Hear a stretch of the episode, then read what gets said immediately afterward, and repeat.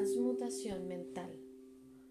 La mente, así como todos los metales y demás elementos, pueden ser transmutados de estado en estado, de grado en grado, de condición en condición, de polo a polo, de vibración en vibración. La verdadera transmutación hermética es una práctica, un método, un arte mental. Indicamos anteriormente, los hermetistas fueron los verdaderos creadores de la alquimia, de la astrología y de la psicología, habiendo sido Hermes el fundador de esas escuelas de pensamiento. De la astrología ha derivado la astronomía moderna, de la alquimia ha surgido la química y de la psicología mística la psicología moderna mas no debe suponerse que los antiguos fueron unos ignorantes respecto a lo que las escuelas modernas creen de su exclusiva propiedad. Las inscripciones grabadas en piedra y monumento de Egipto prueban concluyentemente que los antiguos poseían el más perfecto conocimiento acerca de la astronomía, mostrando la construcción de las mismas pirámides, una relación estrechísima entre sus designios y su conocimiento de la ciencia astronómica. Tampoco debe suponerse que ignoraba la química, pues los fragmentos de antiguas escrituras descubiertas muestran que estaban muy familiarizados con las propiedades químicas de los cuerpos. En una palabra, sus teorías respecto a la física han sido posteriormente verificadas y confirmadas por los últimos descubrimientos de la ciencia moderna sobre todo en lo que se refiere a la constitución de la materia. Lejos de llamar los llamados modernos descubrimientos psicológicos, los egipcios estaban muy al corriente de todo ello, especialmente en ciertas ramas que ignoran completamente las escuelas modernas y sobre todo en ciencia psíquica, que tanto está confundiendo a los psicólogos de hoy en día y haciéndoles confesar al fin que después de todo, bien puede haber algo de cierto en ello. Lo cierto es que, además de la química, astronomía y psicología, esto es, la psicología en su aspecto de función cerebral, los antiguos poseían un conocimiento trascendental de la astronomía que se llamó alquimia y de psicología trascendental titulada como psicología mística y no solamente poseían este conocimiento interno, sino también el externo, siendo este último el único que conocen los hombres de ciencias modernas. Entre los muchos aspectos y tópicos de conocimientos secretos de los hermetistas, se encuentra lo que se conoce como transmutación mental, de la que vamos a tratar en este capítulo. Transmutación es el término generalmente empleado para designar el antiguo arte de transmutar los metales, especialmente los de poco valor, en oro. La palabra transmutar significa cambiar de naturaleza, de sustancia o de forma, convirtiéndose en otra, transformándose en otra cosa. Y de acuerdo con esa definición, transmutación mental significa el arte de transformar o cambiar los estados, cualidades, formas, condiciones mentales, etc. en otros.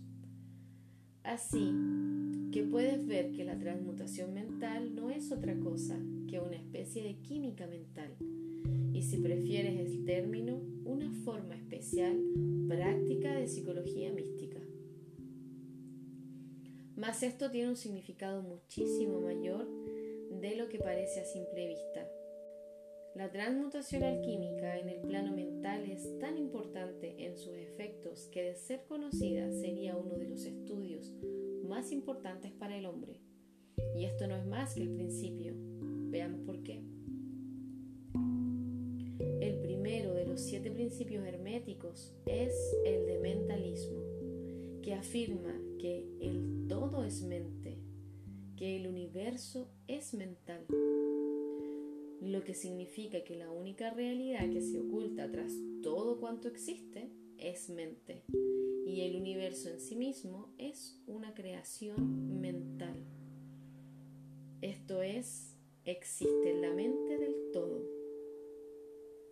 Consideraremos este principio en las sucesivas lecciones, pues ahora vamos a estudiar sus efectos, suponiendo que dicho principio fuera cierto.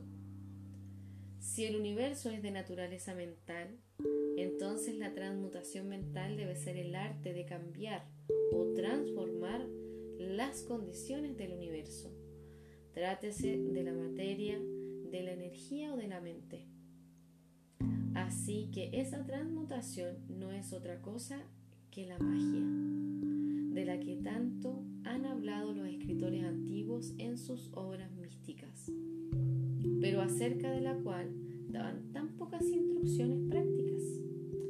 Si todo es mental, entonces la posesión del medio que permita transmutar las condiciones mentales debe hacer del maestro el dirigente y controlador de las condiciones materiales, así como de las operaciones llamadas mentales.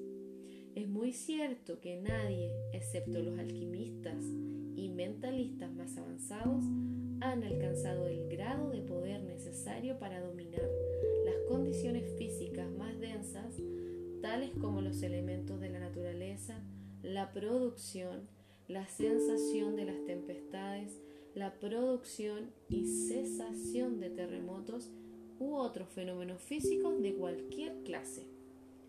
Pero que tales hombres existieron y que existen es una cosa que no duda ningún ocultista sea de la escuela que sea. Los mejores instructores aseguran a sus estudiantes que los maestros existen, habiendo tenido aquellos alguna experiencia personal que justificaba su creencia. Estos maestros no hacen exhibición pública de sus poderes, sino que, por el contrario, permanecen solitarios para poder así actuar y trabajar mejor en el sendero de la realización.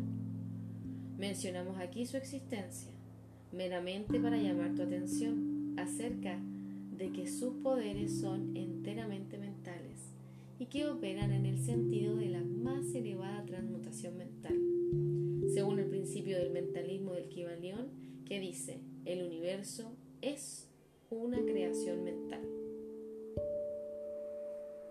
Más los estudiantes y hermetistas de los grados inferiores al de maestro los iniciados e instructores pueden también actuar y obrar libremente en el plano mental.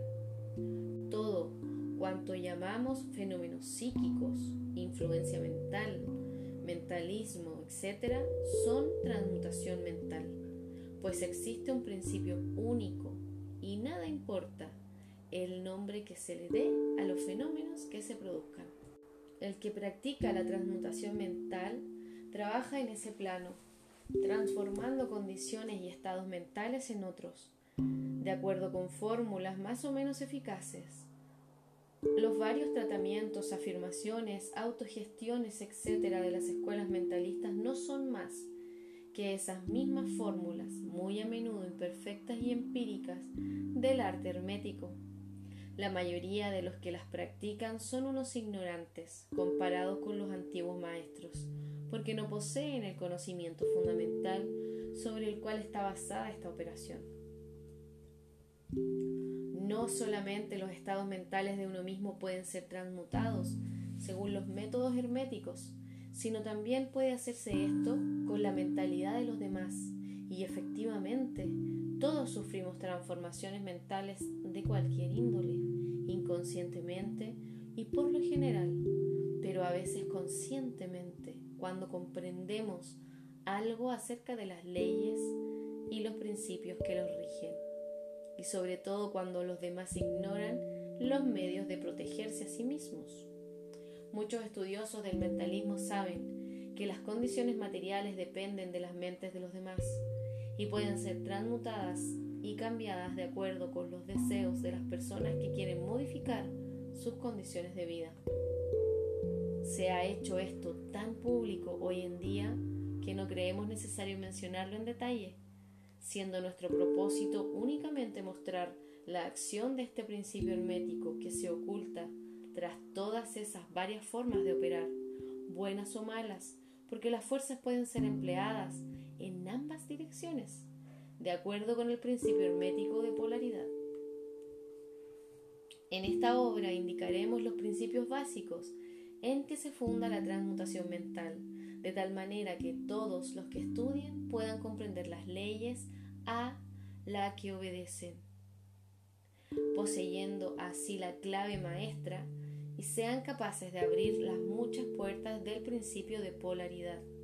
Ahora procederemos a considerar el primero de los siete principios herméticos, el de mentalismo, en todo lo que se explica y desarrolla el axioma de que todo es mental y de que el universo es una creación mental, según las palabras del Kibalión. Ese principio debe estudiarse cuidadosamente, porque él es, en realidad, la base de toda la filosofía hermética y del arte hermético de transmutación mental.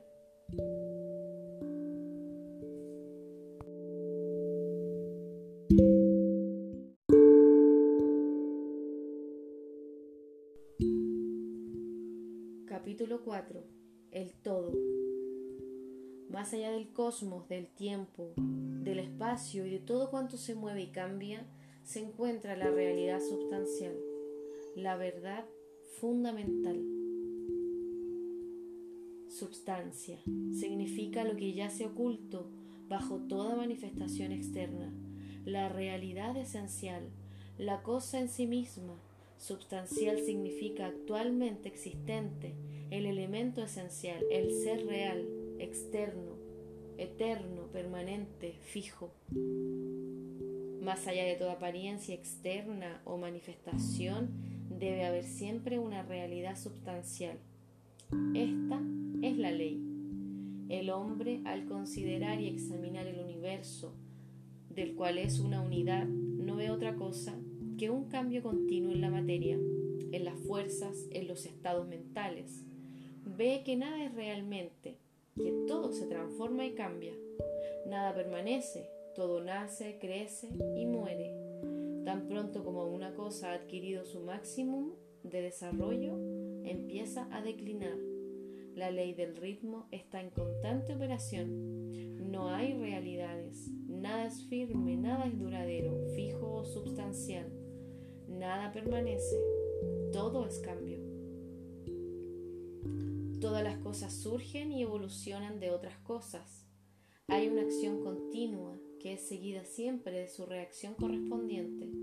Todo fluye y refluye, todo se construye y derrumba, todo es creación y destrucción, vida y muerte.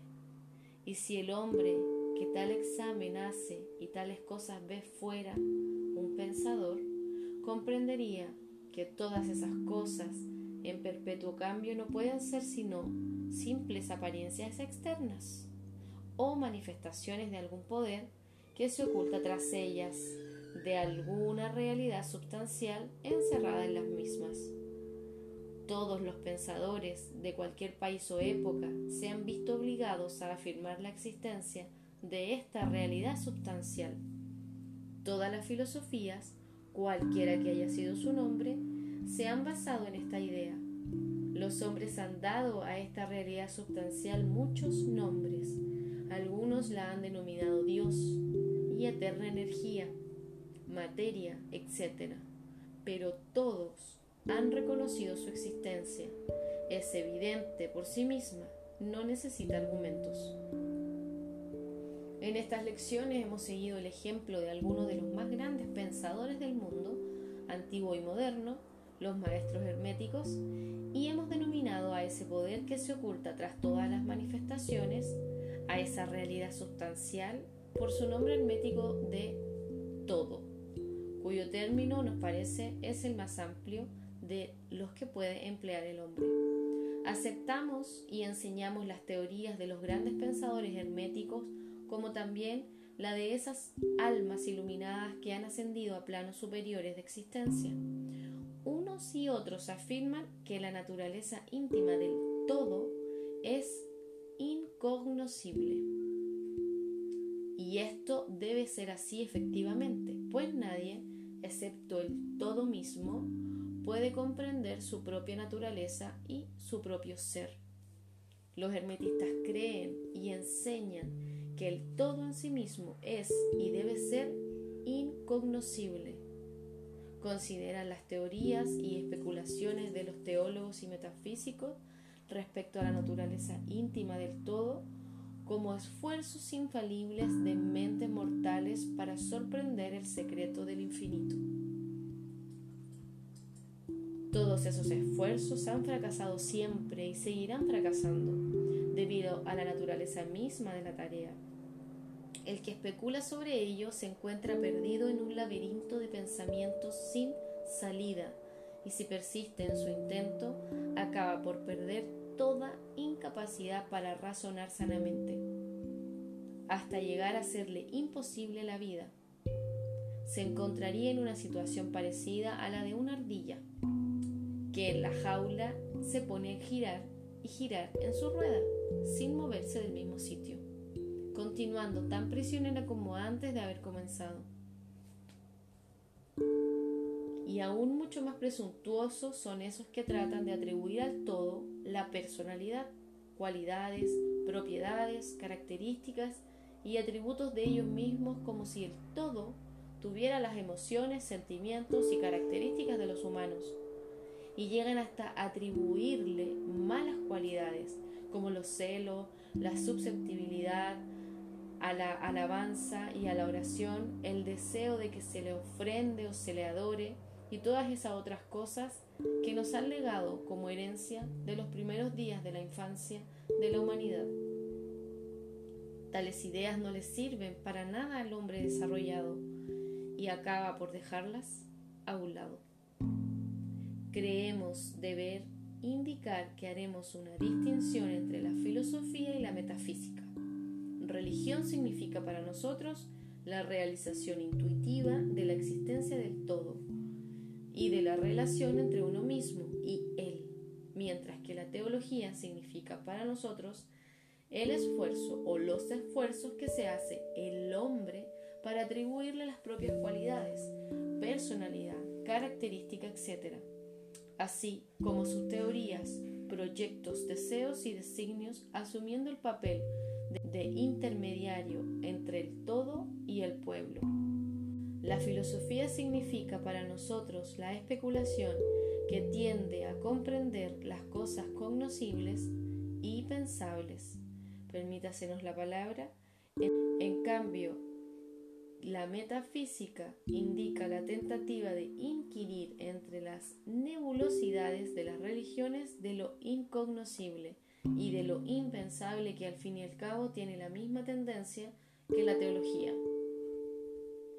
Consecuentemente, la religión y la filosofía significan para nosotros cosas que tienen realidad por sí misma, en tanto que la teología y la metafísica son algo así como senderos tortuosos y laberintos por los que circula la ignorancia, y forman la base más insegura e inestable sobre la que puede apoyarse la mente o el alma del hombre. No insistiremos para que aceptes estas definiciones. Las mencionamos con el único objetivo de deslindar nuestra posición. De todas maneras, muy poco hablaremos de estas lecciones de teología y metafísica. Si bien es cierto que la naturaleza esencial del todo es incognoscible, hay, sin embargo, ciertas verdades relacionadas con su existencia que la mente humana se ve obligada a aceptar. El examen de estas constituye un asunto apropiado para la investigación, particularmente por lo que se refiere a lo que el iluminado nos transmite de sus impresiones en los más elevados planos de existencia. Y a esta investigación los invitamos ahora.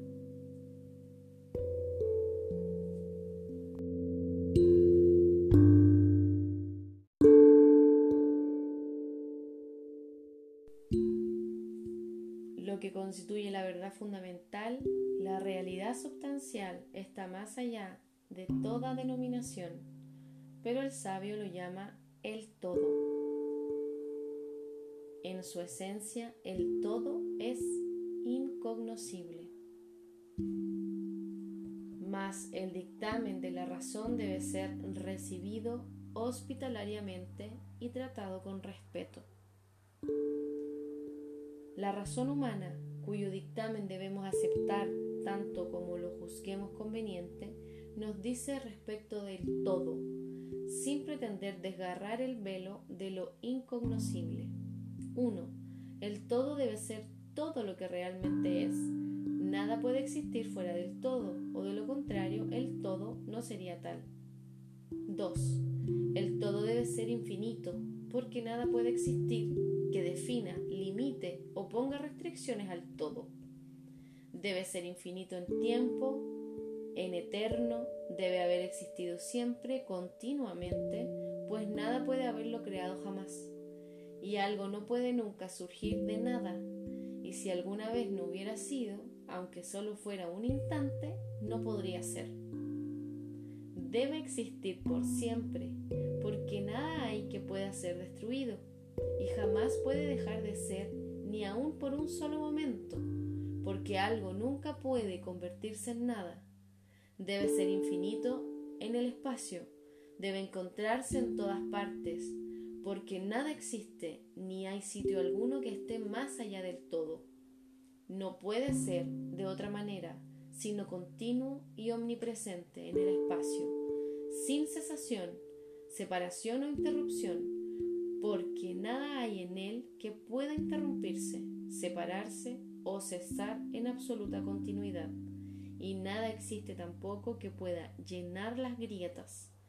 Debe ser infinito de poder o absoluto, porque nada hay que pueda limitarlo, restringirlo, confinarlo u obstaculizarlo. No está sujeto a ningún poder, porque no hay otro que el suyo. 3. El todo debe ser inmutable esto es, no sujeto a cambio en su naturaleza real, porque nada existe que pueda obligarlo a cambiar, ni nada de lo que pueda haberse transformado. No puede ser aumentado ni disminuido, ni ser mayor o menor bajo ningún aspecto. Debe haber sido siempre y debe seguir siendo siempre también idéntico a lo que es ahora. El todo nunca ha habido, hay, ni habrá algo en lo que pueda transformarse o cambiar. Siendo el todo infinito, absoluto, eterno, inmutable, debe deducirse que todo lo que es finito, mutable, mudable, transformable y condicionado no puede ser el todo. Y como nada existe fuera de él en realidad, todo lo que sea finito debe ser nada realmente.